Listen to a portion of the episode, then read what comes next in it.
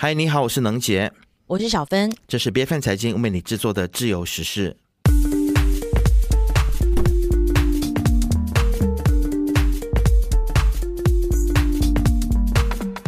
英国第二大臣伯明翰在九月五号就发布了第一一四节通知。那各家媒体呢，就纷纷以“伯明翰宣告实质破产”的耸动标题来大肆报道哦。但其实呢，伯明翰在二零二二年才刚宣布要进入黄金十年，哎，怎么就急转直下，实质破产了呢？我想在今天节目一开始呢，我们先来跟大家科普一下所谓的第一一四节通知，这是一个什么东西哦？这其实就是地方财政首长根据一九八八年地方政府财政法，针对地地方政府没有办法偿还。债务没有办法在一定的时间之内呢达成收支平衡所发出的一种通知啊，那也就是说呢，除了一些基本的服务，比如说道路维修啦、垃圾回收啦，还有保障弱势族群等等的这些必要开支，其他所有的财政开销。都是被禁止的，那这也严重冲击到了城市的发展，还有市民的生活。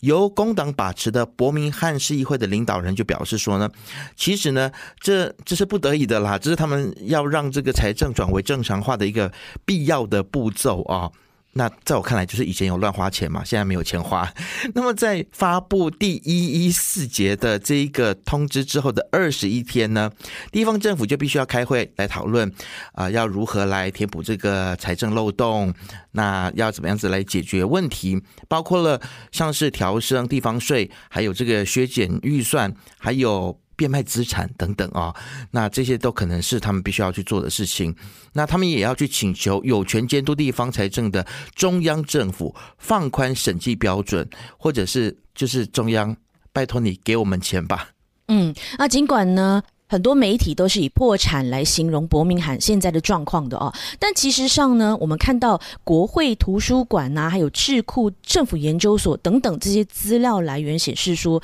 英国没有让地方政府宣告破产、清算或重整的法律程序。那也就是说呢，地方政府必须要依法来维持收支平衡，不能够就直接摊牌说啊，我破产了，因为这是违法的。那究竟拥有一百一十万人口的英国第二大城伯明翰？是怎么样走到今天这一地步的呢？问题之一就要追究到过去曾经有一百七十四名担任教职员啊、清洁工或者是在餐饮业上班的这些女性员工哦，因为呢，他们当时没有获得同级别的男性员工同样的津贴，于是就一状告上了伯明翰政府。最终呢，他们被宣判政府必须要赔偿他们高达七点六亿英镑。那到目前为止呢，因为这个。七点六亿不是说能够赔就赔完的哦。伯明翰政府呢，为这一类同工同酬案一共支付了将近十一亿英镑的索赔金，甚至说他们还为此哦出售了国家展览中心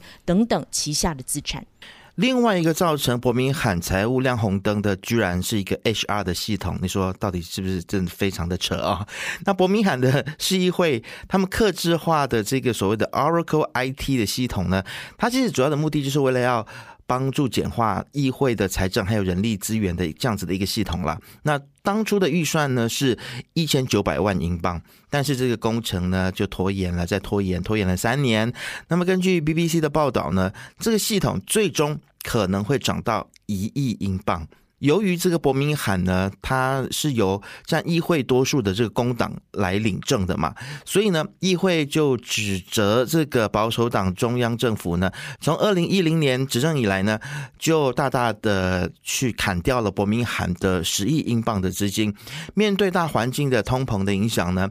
包括了像是这个公共医疗支出不断的上涨啦，商业税却又大大的减少，所以伯明翰的议会呢才会面临现在的财务的窘境啊，也造成了伯明翰面对了八千七百四十万英镑的赤字。那么根据市议会公布的数据呢，那么一直到接下来的二四二五财政年度呢，这个预算缺口还会增加到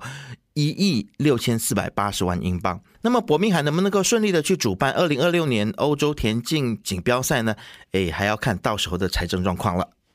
但其实伯明翰也不是说真的穷到米缸见底啦。我们看到去年公布的资料就显示说，伯明翰政府持有一万一千公顷的土地哦，这样子的一个面积量呢，在英国地方政府之间可以说是数一数二的。还有六千五百件的不动产，以及伯明翰国际机场的股份。而且今年以来呢，伯明翰也进行了一项庞大的重建计划，打算透过公共还有私人基金，把他们的一些废废弃呀，还有旧工业用地和市中心重新整合起来，来推动科技业，让伯明翰成为全英国表现最好的城市经济体之一哦。而且他们的英国首相苏纳克本人呢，也是一位出了名喜欢采取拒绝纾困的首相。那他也跳出来做出回应了，说中央政府是有提供支持的，在二零二三到二零二四年之间，就向伯明翰议会。增加了五十一亿英镑的预算，这个预算呢可以说是比原预算多了百分之九哦。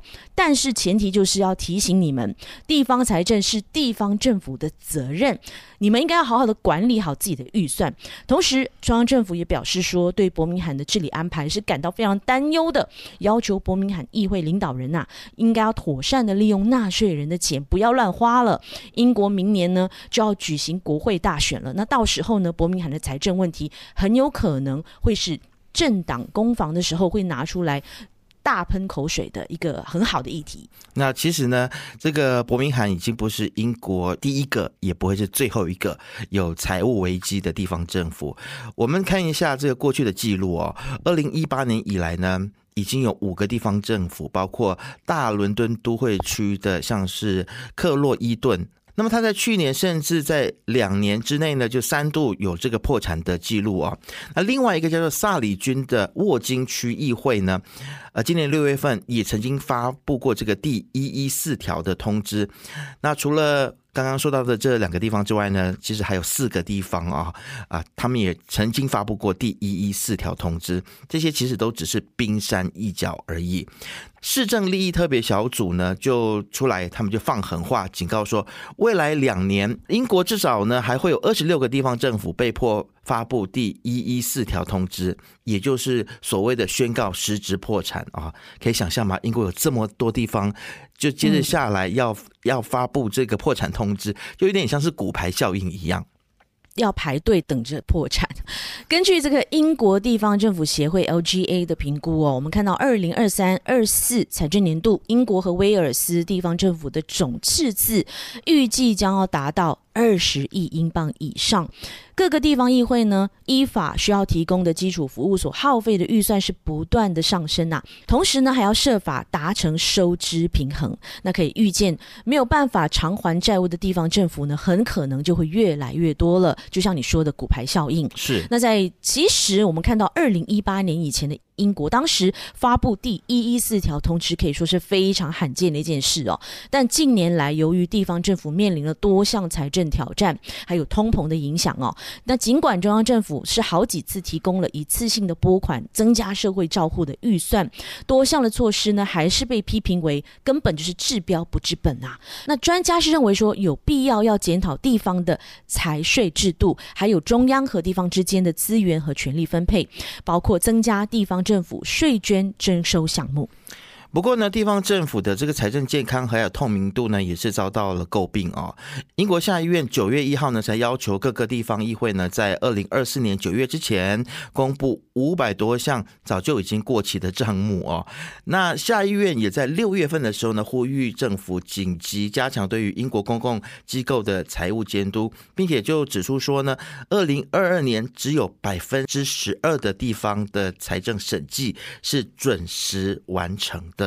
那这些公开透明的资料呢，其实都令人觉得非常的摇头啊，也再次的证明了伯明翰多年以来呢，其实都有这个财政治理不良、行政效率低落的问题哦，而且还曾经引发中央政府以及工党的领导层的关切以及介入调查，真的很难想象这样的事情居然发生在一个所谓的西方发达国家。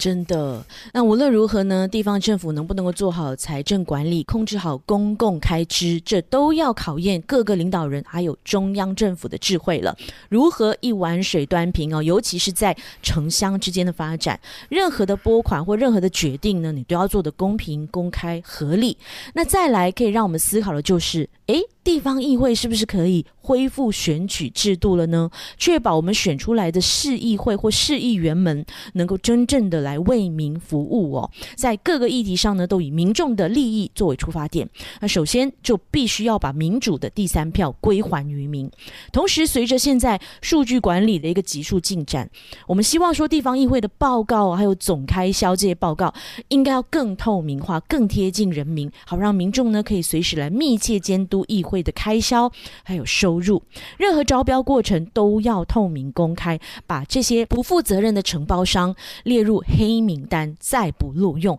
避免不必要的开销。毕竟取之社会嘛，当然也要用之社会，才能够增加地方民众对地方政府的信心哦。那你觉得呢？如果你对今天的话题是很有感的话，有很多话想分享的话呢，欢迎你留言，让我们听听更多元的见解。自由时事是 B F N 财经制作的节目，你可以在财经的官网 c a i j i n 点 m y B F N 的网站，或者是 B F N 的 App，以及各大播客平台，还有 YouTube 听到我们的节目。自由时事，自由聊时事，让你做出正确决策。